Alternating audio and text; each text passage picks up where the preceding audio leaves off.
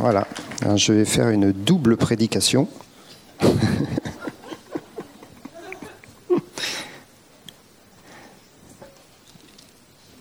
Bonjour à tout le monde. Euh, pour ceux qui étaient là dimanche dernier, euh, j'ai euh, partagé quelque chose à la Sainte-Seine. Et en fin de compte, je vais rebondir sur ce que j'ai partagé. Euh, j'avais parlé du psaume 23 et puis de la rencontre de Melchisédek et Abraham. Et en fin de compte, c'est très très simple ce que je vais partager ce, matin. Euh, le psaume 23, le verset que j'avais sorti du, psaume, c'était Il dresse devant moi une table en face de mes adversaires, il oinduit ma tête et ma coupe déborde. Magnifique ces deux versets-là. Hein. Et c'était l'idée donc que face à nos adversaires, et c'est pour ça que j'avais parlé de la rencontre d'Abraham avec Melchisédek, parce qu'Abraham va rencontrer aussi le roi de Sodome. Donc parfois on rencontre à la fois le Seigneur et à la fois euh, un autre qui n'est pas vraiment le Seigneur notre adversaire, notre ennemi. Et ça peut arriver au travers de circonstances, ça peut arriver au travers de difficultés personnelles, difficultés relationnelles, difficultés financières, vous pouvez faire toute la liste. Et en fin de compte, c'est justement là, dans ces temps-là, que la rencontre avec le Seigneur est essentielle. Euh, souvent, on rencontre le Seigneur quand ça va bien, et puis quand ça va mal, on se contente de se plaindre, de crier, euh, je ne sais pas trop quoi, etc. Euh, et, en fin de compte, notre croissance spirituelle, j'ai remarqué, est beaucoup plus grande dans les moments d'adversité que dans les moments où tout, tout va bien. Alors, est-ce que vous voulez grandir spirituellement?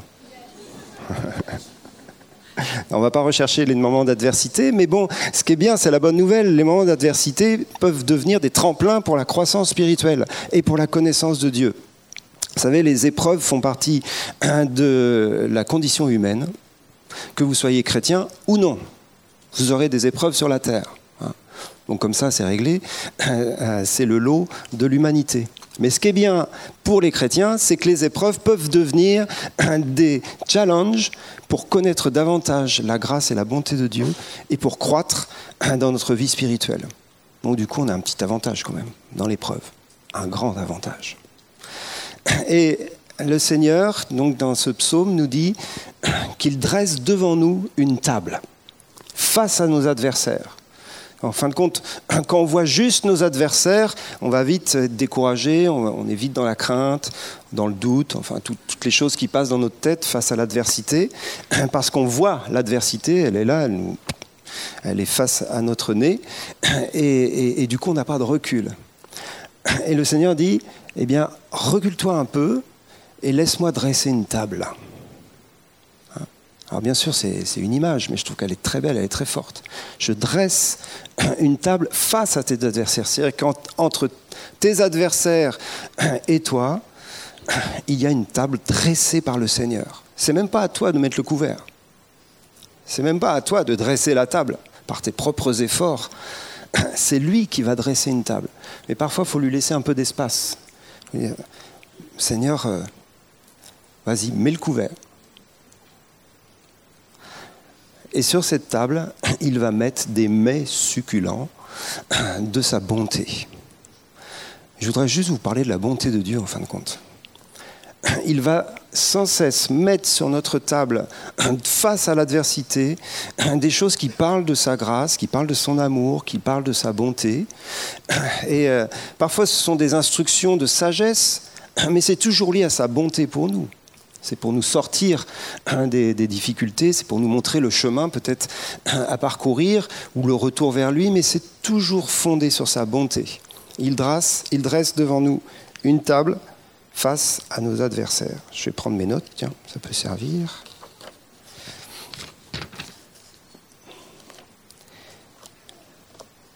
Et on le, cite souvent ce texte, mais je vais juste le rappeler rapidement. C'est lorsque Moïse demande à Dieu cette prière incroyable, fais-moi voir ta gloire. Hein, on cite souvent cette histoire-là, alors qu'il a déjà tellement expérimenté de choses euh, avec Dieu, Moïse, il en veut davantage, il veut voir la gloire de Dieu. Et Dieu va le faire monter hein, sur la montagne, etc. Mais la réponse de Dieu est étonnante à cette prière de Moïse. La réponse de Dieu, c'est ⁇ Je ferai passer devant toi toute ma bonté ⁇ Lui, demande ⁇ Fais-moi voir ta gloire ⁇ et le Seigneur répond ⁇ je vais faire passer devant toi ma bonté. Tu veux connaître davantage ma gloire, tu veux connaître, on va dire, le cœur de ma gloire, parce qu'il en avait vécu beaucoup l'extérieur, Moïse. Les signes, les prodiges, tout ça, c'est magnifique. Et, et, des grands miracles. Mais le Seigneur dit, viens, rentre dans la nuée. Donc il monte sur la montagne, il va entrer dans la nuée, il va entrer dans la présence de Dieu, et Dieu va lui montrer sa bonté, son cœur de Père sa miséricorde, sa grâce, etc. Il va lui révéler son nom. La bonté de Dieu, c'est le cœur de la gloire de Dieu. Et tout à l'heure, on a vécu des, choses dans le temps de louange qui nous parlaient. En fin de compte, on revenait à ça sans cesse. Hein. la bonté de Dieu, la grâce de Dieu, réjouis-toi. Il est tellement bon, il veut agir dans ta vie. Mais euh, l'intimité de la sainteté de Dieu, c'est son amour.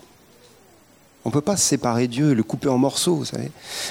La sainteté de Dieu, quand tu rentres au cœur de la sainteté de Dieu, tu découvres son amour, tu découvres sa bonté. Alors c'est un, sujet qu'on connaît bien, mais il faut le redire, la révélation de la bonté de Dieu, c'est la croix. La révélation de son amour, c'est la croix. Et, sans cesse dans nos vies, le Seigneur nous ramène là, à ce que Jésus a fait pour nous. Et il y a un verset fantastique dans l'Épître aux Romains qui nous dit simplement que, alors que nous étions encore pécheurs, Christ est mort pour nous. Vous connaissez bien ce verset, hein, c'est un verset de base de notre formation au baptême. Mais parfois, c'est bien de revenir à la base.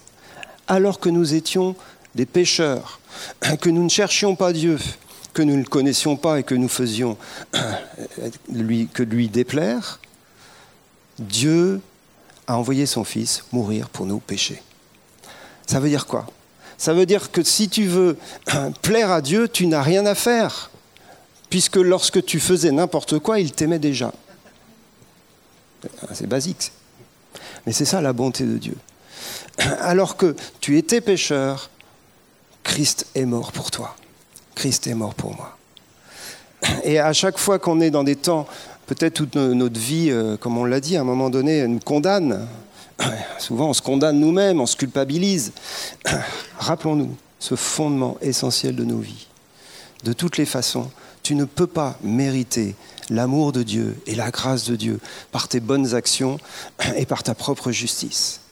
Alors que tu étais pécheur, il t'aimait et il a prouvé son amour envers toi qu'il a envoyé son Fils mourir sur la croix à ta place et prendre ta condamnation afin que tu sois pardonné. C'est l'Évangile. On va lire un petit texte qui se trouve dans Lamentation. On ne va pas souvent dans Lamentation, c'est juste avant Jérémie.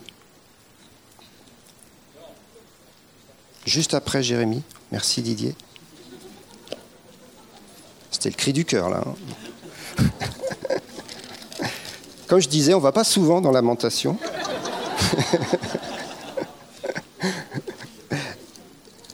Et à vrai dire, le verset que je vous lis est le seul verset que l'on connaisse par cœur de Lamentation. Chapitre 3, verset 21. Euh, Il est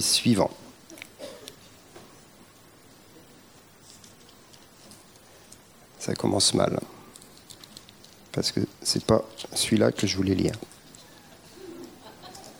Qu'est-ce qui se passe? Je suis bien dans lamentation. Si, c'est celui-là. Non, c'est pas celui-là. Ah oui, oui, oui, 21, 22. Oui, oui, oui. Je... Intercédez pour moi, je ne vais pas bien. Voici ce que je veux repasser en mon cœur, ce qui me donnera de l'espérance. Les bontés de l'Éternel ne sont pas épuisées ces compassions ne sont pas à leur terme, elles se renouvellent chaque matin. Oh, que ta fidélité est grande. L'Éternel est mon partage, dit mon âme. C'est pourquoi je veux espérer en lui. L'Éternel a de la bonté pour qui espère en lui, pour l'âme qui le cherche. Il est bon d'attendre en silence le secours de l'Éternel. On pourrait continuer, on s'arrête là. C'est toute une instruction simple sur notre relation avec Dieu qui est basée sur une vérité qui n'a rien à voir avec nos circonstances, qui nous dit que les bontés de l'Éternel ne sont pas épuisées, elles se renouvellent chaque matin. Ça veut dire qu'il y a une source intarissable de bonté. C'est ce qu'on vivait dans la louange tout à l'heure. Il y a une source qui ne s'arrête jamais de couler du trône de Dieu. C'est la bonté. Et ce sont des bontés, c'est-à-dire qu'il y a plusieurs dimensions dans tous les domaines de notre vie. Les bontés de l'Éternel sont renouvelées chaque matin. Ces compassions ne sont pas à leur terme il a toujours compassion de nous et il veut toujours déverser ses bontés dans nos vies. Mais le texte nous demande quand même d'être un peu actifs dans la, démarche. Hein. parce que ces bontés sont renouvelées pour ceux qui espèrent en l'Éternel et qui le cherchent. Ceux qui espèrent en lui et qui le cherchent. Et bien sûr, on arrive à cette, ce principe évident de la foi. La foi, c'est quoi? La foi, c'est croire que Dieu existe. Ça, c'est assez simple, normalement, pour nous. Mais la deuxième chose, c'est qu'il est le rémunérateur de ceux qui le cherchent. C'est-à-dire celui qui paye un salaire à ceux qui le cherchent et qui s'attendent à lui. Il y avait un, séminaire sur les finances cette semaine à, Nérac. J'ai eu juste un petit écho de ce qui a été enseigné. Je trouvais ça sympa. C'était la foi, c'est la monnaie du royaume. Intéressant comme principe. Hein, il a dit ça. Hein. la foi, c'est la monnaie ou l'argent du royaume, la monnaie d'échange. Tu veux gagner quelque chose, il faut que tu aies la foi en échange. La foi, c'est la monnaie du royaume. Comment est-ce que je peux acheter Dieu et acheter les bontés de Dieu? Comment est-ce que je peux acheter ce qu'il y a sur la table? C'est gratuit, donc tu ne peux pas l'acheter. Et pourtant, il y a quelque chose qui se monnaie, dans un sens, il y a quelque chose que Dieu attend de toi pour que tu puisses être au bénéfice. Et c'est la foi. Parce que sans la foi, on ne peut pas lui plaire. La foi touche le cœur de Dieu. La foi touche le cœur de Dieu. Vous vous rappelez la, femme cananéenne qui a été euh, chercher Jésus parce qu'elle avait sa fille qui était complètement démonisée c'était une femme cananéenne, donc elle ne faisait pas partie d'Israël. Et donc elle vient vers les disciples et vers Jésus et commence à, à crier Viens m'aider, viens me sauver. Alors les disciples, comme d'habitude, ils la rejettent, n'importunent pas le maître. Euh, et, Jésus, quand même, il, résiste un peu parce qu'il dit Je n'ai pas, été, j'ai été envoyé plutôt uniquement vers les brebis perdues de la maison d'Israël, et toi, tu es une cananéenne. Donc, Jésus ne répond pas tout de suite. Et du coup, elle va insister. Elle part de là où elle est et elle est dans un endroit qui n'est pas béni du tout. C'est-à-dire, les nations en dehors d'Israël ne sont pas dans l'alliance, le Messie n'est pas pour eux, voyez, donc elle est très très loin de pouvoir mériter. Mais comme on le sait, personne ne peut mériter. Mais qu'est-ce qui va la, la motiver? Elle sait qu'en insistant, elle va toucher le cœur de Dieu. Elle sait qu'en insistant, qu'en allant jusqu'au bout de sa démarche, il va se passer quelque chose parce que c'est pas possible que Dieu soit pas bon. Dieu est bon. Donc elle insiste un peu. Et Jésus lui dit, tu sais que ce sont les enfants qui mangent le pain. Et il n'est pas bon de donner euh, le pain aux petits chiens. La comparaison est puissante. Il hein. faut se mettre dans le contexte, bien sûr. Hein. Et elle, répond, elle répond de là où elle est, un petit chien. Elle dit, oui, mais les petits chiens, ils mangent des miettes sous la table. C'est une attitude de foi. C'est une attitude de foi, parce que Jésus dit, ta foi est grande. D'un seul coup, il est étonné ta foi est grande. Jésus l'a dit rarement. En général, c'est gens de peu de foi. Quoi. Ta foi est grande. Jésus est étonné. Jésus est, comme. Euh, euh, il se dit, mais mince, quoi. C'est ça que je cherche parmi le peuple d'Israël. Et je le trouve chez cette Cananéenne. Ta foi est grande. Et elle obtient directement la bénédiction qu'elle était venue demander. Parce qu'elle touche le cœur de Jésus par sa confiance, par son assurance qu'il est bon. Je sais que tu es bon. Il y a plein de choses qui m'empêchent. Il y a sûrement plein de choses qui t'empêchent d'avoir de l'assurance en toi-même ce matin. Il y a sûrement plein de choses dans ta vie qui te disent tu es nul, tu n'es pas à la hauteur, tu n'as pas assez prié, tu fais pas partie de je sais pas quoi. Vous voyez ce que je veux dire? Il y a plein de choses qui, qui nous freinent et qui nous disqualifient. Mais ce n'est pas sur cette base-là qu'on s'approche du Seigneur. C'est sur la base de sa bonté envers nous. Mais malgré toutes ces choses, je sais que tu m'aimes. Je sais que tu m'aimes. Je sais que tu m'aimes et je crois en ta bonté pour ma vie. Et je viens devant toi et je réclame cette bénédiction avec foi.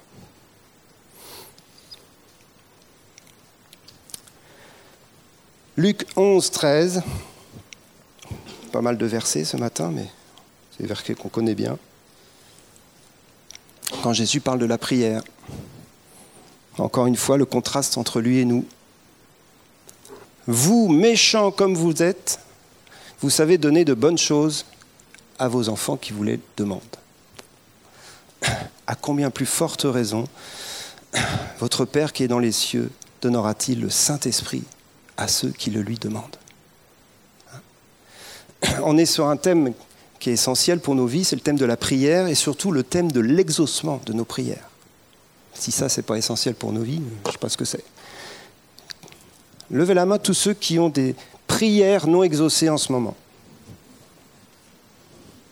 Ah, n'ayons pas honte. Ça fait partie de la vie normale du chrétien.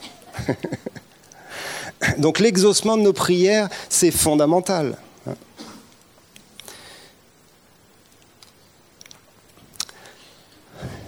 L'impression de me répéter, mais c'est pas grave. Le fondement de l'exaucement de nos prières, c'est l'amour du Père pour nous. Il n'y a pas d'autre fondement de l'exaucement de nos prières. On sait donner de bonnes choses à nos enfants, nous, qui sommes parents, bien sûr. On n'est pas si méchants que ça quand même. En tout cas, on est pécheurs. On est loin d'être parfait dans notre éducation. Et parfois, on a fait des grosses bêtises dans l'éducation. Mais Jésus prend cette base-là parce qu'il dit, même vous qui n'êtes vraiment pas parfait en bonté et en amour, vous savez faire plaisir. Et vous aimez faire plaisir. On aime bien faire plaisir aux enfants. Moi, j'ai mon fils qui va avoir 30 ans demain. On a acheté un beau cadeau. On aime bien faire plaisir. En plus, tu te dis 30 ans, il ne faut pas se louper. Quoi. On aime bien. Et Jésus nous dit, mais votre Père qui est dans les cieux, c'est le modèle. Si toi, tu aimes bien faire plaisir à tes enfants, c'est pas parce que tu as inventé un truc, c'est parce que tu es créé à l'image de Dieu. Mais Dieu est parfait en bonté et en amour. Donc il donnera le Saint-Esprit à ceux qui le lui demandent. Je ne sais pas s'il donnera une belle voiture, mais il donnera le Saint-Esprit. Pourquoi est-ce que je dis ça? C'est parce que parfois, on résume la vie de relation avec Dieu à un deal pour obtenir des choses. On n'est pas dans un deal, on est dans une relation, justement. Demandez le Saint-Esprit, vous allez le recevoir. Et avec les Saint-Esprit, il y a beaucoup de choses qui viennent ensuite dans nos vies, qui sont des bénédictions de toutes sortes et des bénédictions matérielles. Et j'ai encore deux, points à vous donner sur euh, la bonté, et, je crois que ce sont des points clés pour nous en ce moment. Le premier se trouve dans Romains 2, verset 4.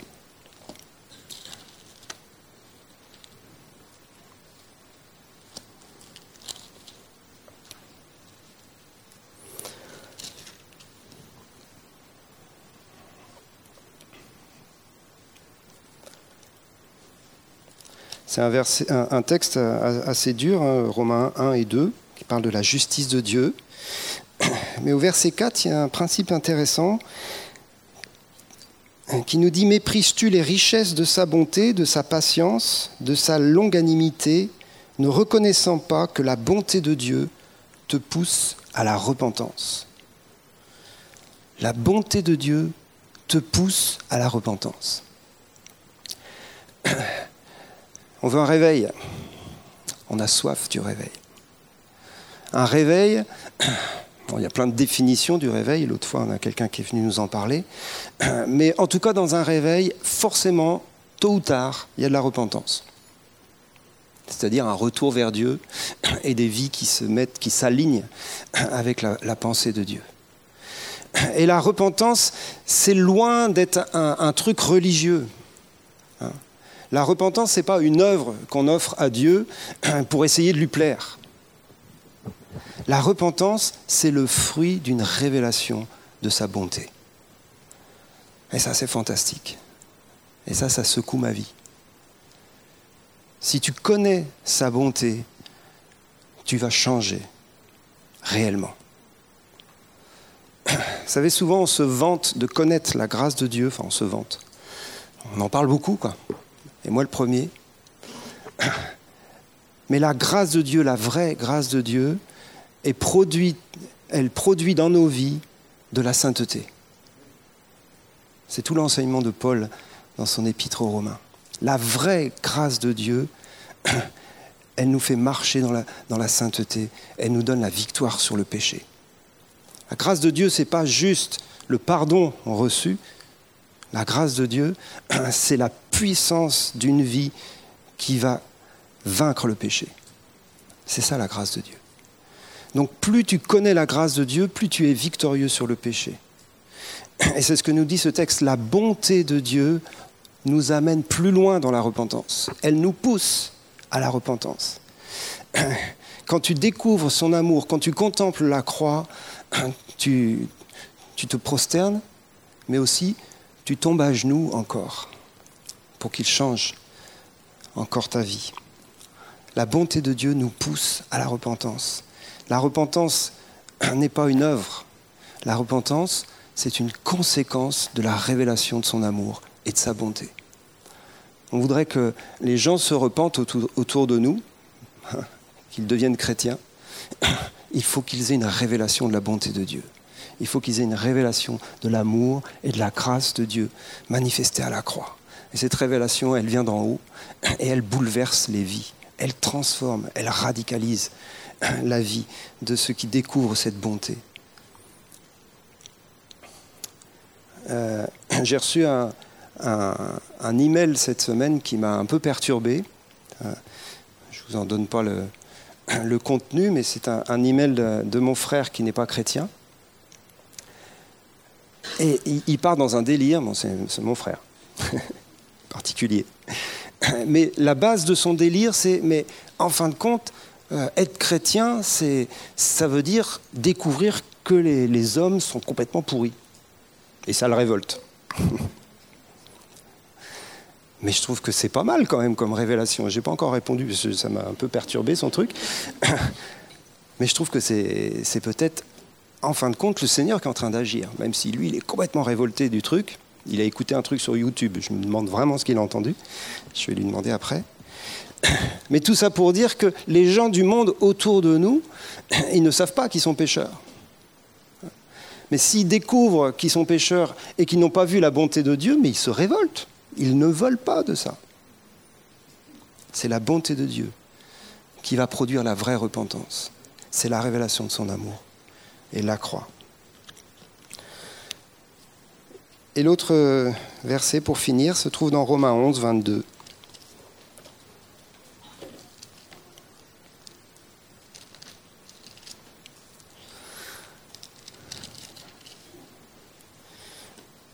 Là, on est dans le contexte hein, du salut d'Israël, qui a été euh, mis de côté pour un temps et que le Seigneur va greffer de nouveau. Hein. vous connaissez le, principe de l'olivier avec les branches, etc.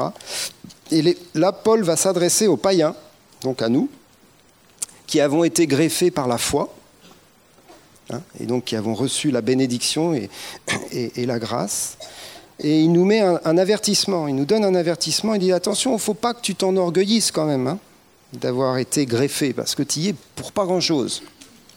Tu y es même pour rien. Mais du coup, il y a un avertissement et il y a un encouragement qui est très important au verset 22. Considère donc la bonté et la sévérité de Dieu. Sévérité envers ceux qui sont tombés, hein, donc les Juifs, et bonté de Dieu envers toi. Si tu demeures ferme dans cette bonté, autrement tu seras aussi retranché. On ne va pas aller trop en profondeur sur ce verset parce que ça pose beaucoup de questions, hein, notamment sur la perte du salut. Mais on ne va pas parler de ça. Et je vous ai mis l'eau à la bouche. Mais qu'est-ce qu'il nous dit là?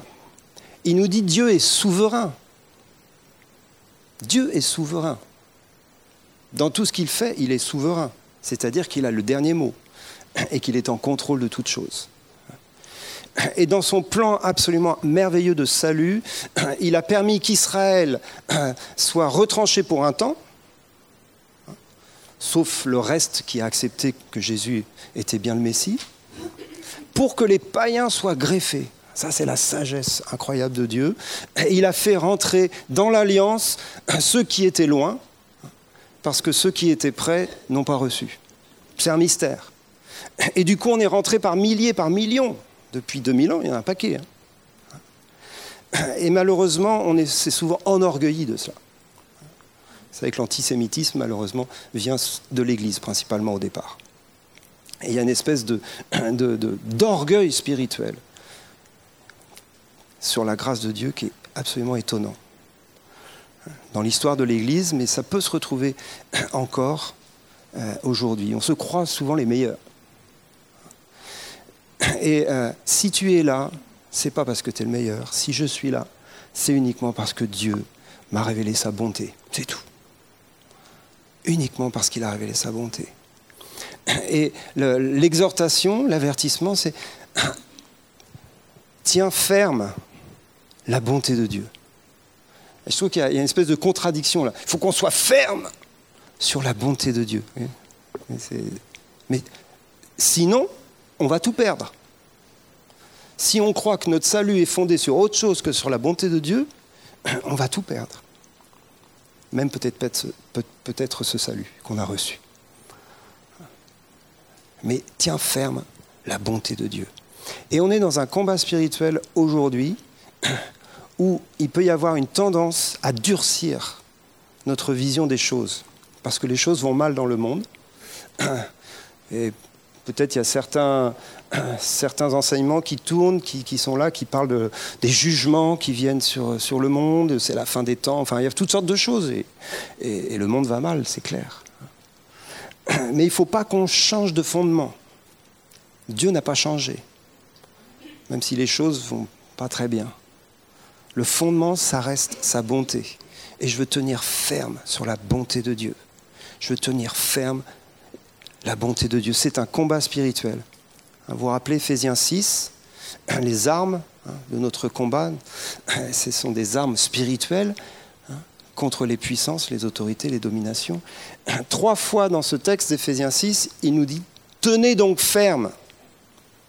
Tenez donc ferme la bonté de Dieu. C'est votre cadeau le plus important, c'est votre bien le plus, le plus précieux. Tenez ferme dans la foi. Continuez de vous approcher de Dieu parce qu'il est bon. Continuez de demander sa grâce et sa visitation parce qu'il est tellement bon et parce qu'on expérimente sa bonté.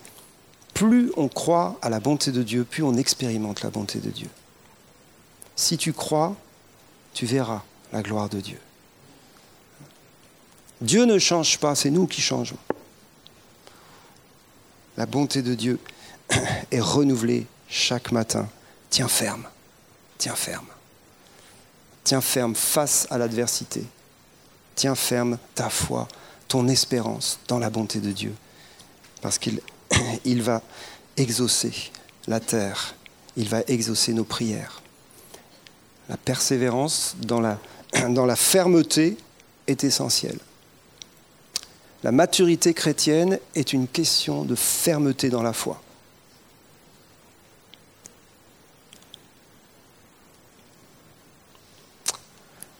Et parfois, il y a, de l'opposition hein, à tenir ferme. Mais on va se s'encourager mutuellement à tenir ferme dans la bonté de Dieu. Je vous invite à vous lever pour qu'on prie ensemble.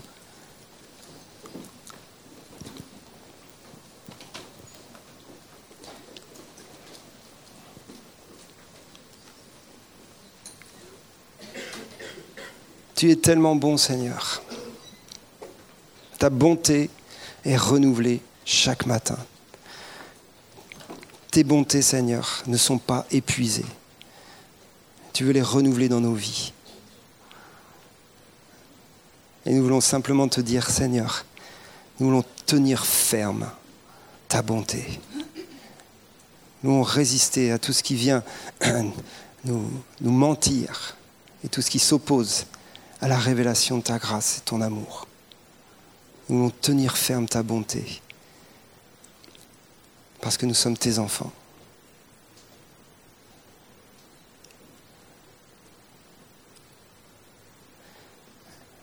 Et Seigneur, nous voulons prier spécialement pour tous ceux qui, sont dans l'adversité ce matin, dans les, jours qu'ils traversent, afin, Seigneur, qu'ils puissent saisir ta bonté dans leur situation. Et on va faire un appel très simple. Si tu es dans l'adversité et que tu as besoin de raccrocher à la bonté de Dieu pour ta vie, tu t'avances devant. On va prier avec toi. Si tu es dans l'adversité, quelle que soit l'adversité, et que tu, ça défaille au niveau de l'assurance que Dieu est bon avec toi, viens, on va, t'encourager. On va prier ensemble. On a besoin de s'encourager mutuellement. Si tu es dans l'adversité, quelle qu'elle soit, ça peut être d'ordre physique, pour une maladie qui dure, ça peut être d'ordre professionnel, relationnel, bref, chacun a ses problématiques. Et que tu es un peu en train de défaillir concernant la bonté de Dieu. Juste avec toi et proclamer, elle se renouvelle ce matin. Pour toi. Parce qu'il t'aime, parce qu'il est ton Père. Parce qu'il a un plan pour ta vie. régulièrement, il faut qu'on raccroche au plan de Dieu pour notre vie. Hein. C'est pas si linéaire que ça. Il y a des moments on est un peu perdu doute de la bonté de Dieu pour la suite, pour l'avenir. Le Seigneur veut encourager plusieurs par rapport à leur avenir, leur avenir professionnel, relationnel, leur avenir dans le ministère, leur avenir dans leur retraite. La retraite, c'est une grande question. Hein. Peut-être certains sont devant cette adversité de la retraite. Le Seigneur veut te dire, je vais renouveler encore mes bontés dans ta retraite. Merci Saint-Esprit. Si les équipiers, tous ceux qui veulent encourager, peuvent venir, on va simplement essayer de prier pour tout le monde. En tout cas, on va commencer à, prier, on va laisser le Saint-Esprit agir. Et on proclame sa bonté. C'est comme une pluie bienfaisante. Vous n'êtes pas obligé de raconter votre vie. Si vous voulez garder euh, secret l'épreuve, il n'y a aucun souci. Hein. On n'est pas là pour faire du conseil. On est là juste pour appeler la bonté de Dieu. Et on a dit tout à l'heure, tu dresses devant moi une table face à mes adversaires. Tu oins d'huile ma tête et ma coupe déborde. On va prier pour que vos coupes débordent à nouveau avec la bonté de Dieu. Viens Saint-Esprit.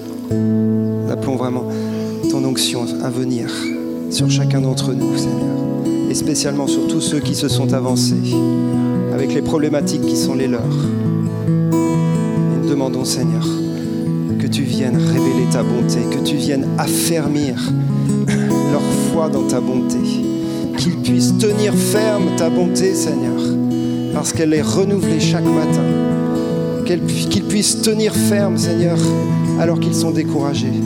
Et pour cela, ils ont besoin de révélation. Pour ça, ils ont besoin de ta présence. Une parole de vie. Une parole de vie parole de grâce. La bonté de Dieu est renouvelée maintenant. Alléluia. La bonté de Dieu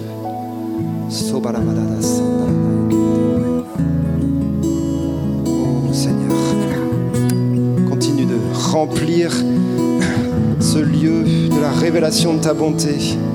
Père, ton amour, ton amour. Tu donnes de bonnes choses à tes enfants.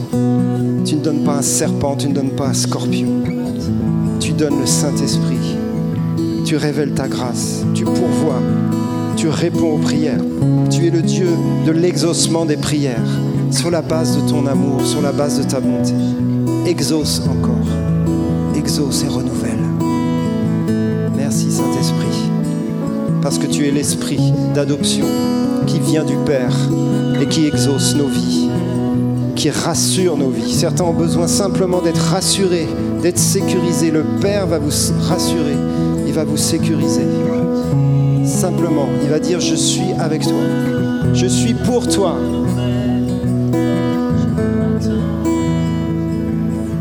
Que peuvent nous faire un homme, une femme? Que peuvent nous faire les circonstances? L'Éternel est pour nous. L'Éternel est avec nous. Il est notre retraite, notre bouclier, notre refuge. Dans l'adversité, je tiens ferme sa bonté. Je tiens ferme sa bonté. Alléluia.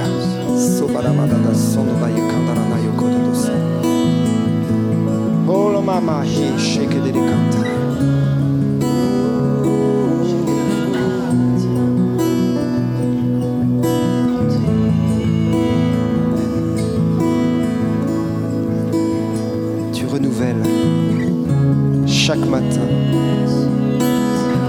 ta bonté envers moi. Tes bontés ne sont pas épuisées. Tes compassions ne sont pas à leur terme. Merci pour la pluie de bonté, de grâce que tu renouvelles, Seigneur, dans nos vies.